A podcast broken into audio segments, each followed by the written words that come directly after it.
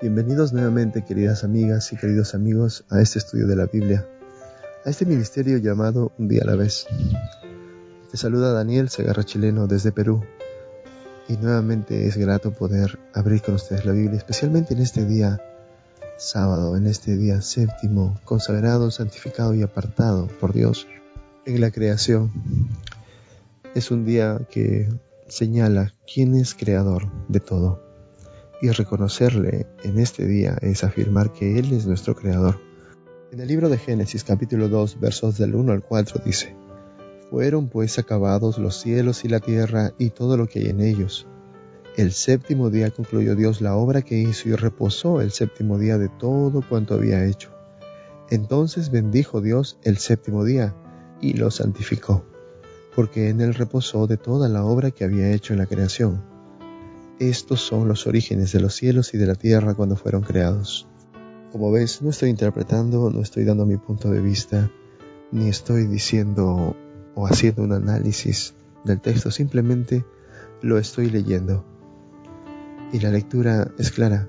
No hay otro punto de vista alterno aquí, salvo reconocer que Dios en su momento santificó un día en especial y es el séptimo, el Shabbat muy diferente a las fiestas solemnes que pertenecen al calendario judío agrícola, al calendario judío festivo.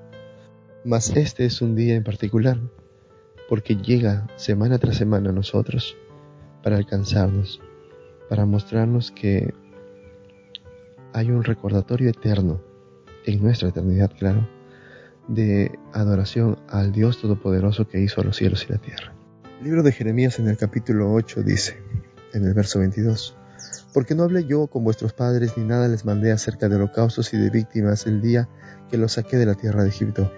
Pero esto les mandé diciendo, Escuchad mi voz, y yo seré vuestro Dios, y vosotros seréis mi pueblo, y andad en todo camino que os mande, para que os vaya bien.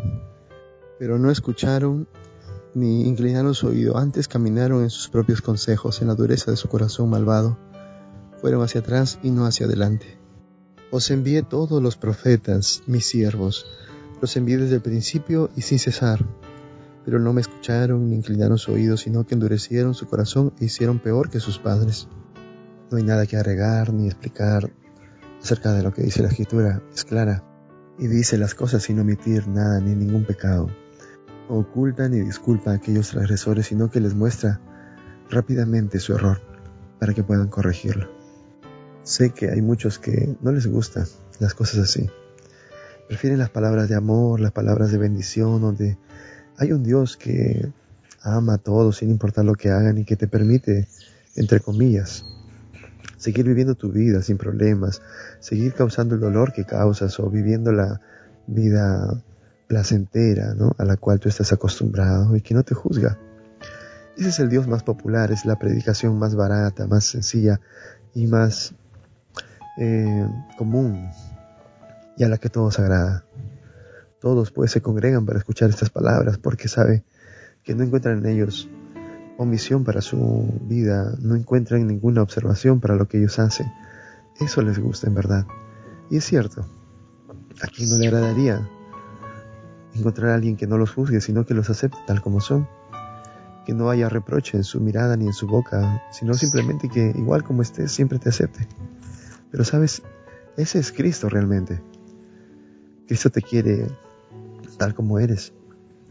Pero su intención es sublime sobre ti, pues desea quitar de ti todo aquello que te lastima, aquello que te mancha, aquello que te impide crecer. Y Dios es amor sobre todas las cosas, pero recuerda que también es justicia.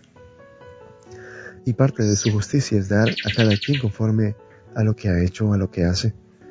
Y pagará con muerte al que comete pecado y con vida al que persevera en la justicia, en buscarle día a día. La escritura es lo que define. Por eso, si escuchas hoy su voz, no endurezcas tu corazón, sino ven a Él pronto y quita todo eso de tu vida. Y evidentemente no lo puedes hacer solo, tienes que acudir a Cristo para que Él te limpie. Ven cómo estás, manchado, sucio, lastimado, con los ojos llenos de lágrimas, quizás maloliente, quizás desnudo, desprovisto de todo cuanto tienes, de repente con el corazón duro, desagradecido, ven cómo estás, no importa. Él te recibe con los brazos abiertos y te dice, ven, yo te haré aquí descansar. Quitaré de ti toda esa mancha de pecado que te aleja de mí, aquello que no te permite crecer. Deja que yo te limpie. Hoy esa es la invitación en este día. No hay más porque es un día santo. Y la verdad es que Dios quiere santificarte. Ven hoy a Él y no demores. Hoy puede ser el día de tu salvación. Hoy puedes salvar a tu hogar. Antes de iniciar nuestro estudio, hagamos una oración. Querido Padre que estás en el cielo, Señor bendito, gracias por este nuevo día. Gracias por la bendición que despertar. Gracias Señor por el sustento que hubo en nuestro hogar esta semana por las bendiciones que vinieron, Señor, con el día a día, porque tu mano nunca se apartó de nuestro hogar ni de nosotros. Hoy venimos a ti, Señor, para reconocerte como nuestro Creador en este día. Hoy venimos a adorarte, a bendecir tu nombre, a escuchar tu palabra y aprender de ella.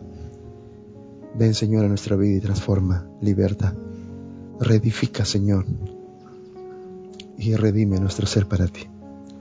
Salva a nuestras familias, a los que amamos, a nuestros hijos, a nuestros padres y hermanos, que puedan compartir con nosotros la alegría de conocerte. Te pedimos esto hoy en el nombre de Cristo Jesús. Amén. Continuando con nuestro estudio del Nuevo Testamento, hoy nos corresponde el capítulo 17 del libro de Apocalipsis. Después de que se han vertido las siete copas de la ira de Dios sobre la tierra, y han habido catástrofes y enfermedades, plagas tal cual en Egipto, y que ahora ya no hay gracia en el mundo ni perdón, el juicio de Dios viene sobre todos aquellos que transgredieron su palabra, sus mandamientos. Y va a mostrarnos en este capítulo la condenación a esa ciudad poderosa, a ese imperio que se levantó en contra de él, diciendo ser su representante en la tierra, pero que toma su lugar y hace a beneplácito de sus integrantes lo que quiere. Ha llenado el mundo de perdición, de fantasía, de filosofías extrañas, de esoterismo, de paganismo completamente, con imágenes que fingen ser mini dioses y se les atribuye algún don de salvación o de curación. Ha llenado el mundo de superstición y ha ido con cada quien según su conveniencia a este se le llama la gran ramera, porque no tiene esposo sino varios amantes. Pero leamos el texto. El verso 1 dice, Vino uno de los siete ángeles que tenían las siete copas y habló conmigo diciendo, Ven acá y te mostraré la sentencia contra la gran ramera, la que está sentada sobre muchas aguas.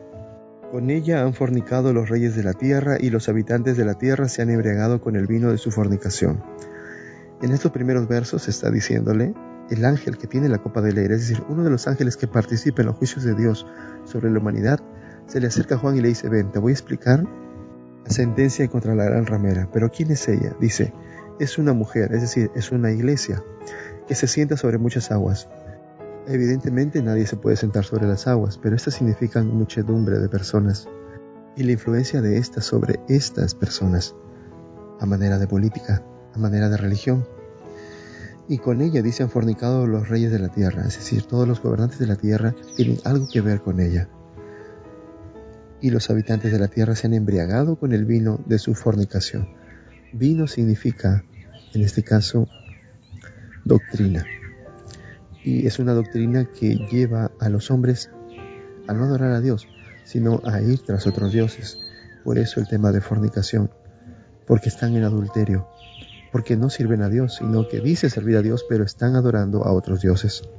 Lo mismo que sucedió en el pasado con el pueblo de Israel, cuando cayó en la adoración a los Baales, a Astarot, a la reina del cielo y a los demonios que otras naciones adoraban. El verso 3 dice, me llevó en el espíritu al desierto y vi una mujer sentada sobre una bestia, escarlata, llena de nombres de blasfemias, que tiene siete cabezas y diez cuernos la mujer estaba vestida de púrpura y escarlata, adornada de oro, piedras preciosas y perlas, y tenía en la mano un cáliz de oro lleno de abominaciones y de inmundicia de su fornicación. En su frente tenía un nombre escrito, un misterio. Babilonia la Grande, la madre de las rameras y de las abominaciones de la tierra. Vi a la mujer ebria de la sangre de los santos y de la sangre de los mártires de Jesús. Cuando la vi quedé asombrada con gran asombro. Y el ángel me dijo, ¿por qué te asombras? Yo te diré el misterio de la mujer y de la bestia que lleva, la cual tiene siete cabezas y diez cuernos. La bestia que has visto era y no es, y está por subir del abismo e ir a perdición. Los habitantes de la tierra, aquellos cuyos nombres no están escritos en el libro de la vida desde la fundación del mundo, se asombrarán viendo la bestia que era y no es y será. Esto para la mente que tenga sabiduría. El ángel lleva a Juan al desierto y ve una bestia espantosa, una bestia que tiene allí el color escarlata, está llena de nombres de blasfemia y sobre ella una mujer. Sí, sobre esa bestia, sobre ese poder se sienta una iglesia, una mujer, la cual tiene dominio sobre los reyes de la tierra a través de su doctrina, que es un cáliz que ellos beben siendo engañados. Pero esta mujer está ebria, dice, ha bebido tanta, tanta sangre de los mártires de Jesucristo, que ahora está ebria, variada e inflamada por tanto que ha bebido la sangre de los que Dios envió para que predicasen su palabra. Y el apóstol se, se sorprende de la visión, se queda atónito. Y el ángel le dice, ¿por qué te sorprendes? Te voy a explicar qué significa esto. La bestia que has visto es la bestia que era y no es y está para subir del abismo e ir a perdición. Ah, es la misma bestia que viste antes, ese poder que se levanta contra Dios, la que dice ser proveniente de Dios, pero no es. Y está por ir a perdición. Se está levantando para llegar a su juicio, a su sentencia. Todos sus crímenes serán condenados y enjuiciados en este momento. Esta bestia tiene siete cabezas y diez cuernos. Y los habitantes de la tierra la adoran, le sirven, se dicen estar de acuerdo con lo que ella piensa y han aceptado las doctrinas que le han enseñado y han rechazado la escritura. Sus nombres no están escritos en el libro de la vida del Cordero, no están allí. Y el verso 9 nos dice lo siguiente, esto es para la mente que tenga sabiduría. Las siete cabezas son siete montes sobre los cuales se sienta la mujer. Oh, curiosamente la ciudad del Vaticano tiene siete montes y también son siete reyes. Cinco de ellos han caído y uno es el otro que aún no ha venido, y cuando venga deberá durar breve tiempo. Parece que aquí nos señalan los últimos gobernantes de este imperio, de, esta, de este poder, de esta bestia. Y dice, la bestia que era y no es, es también el octavo, y es uno de los siete y va a la perdición los diez cuernos que has visto son diez reyes que aún no han recibido reino, pero recibirán autoridad como reyes por una hora juntamente con la bestia. Estos tienen un mismo propósito.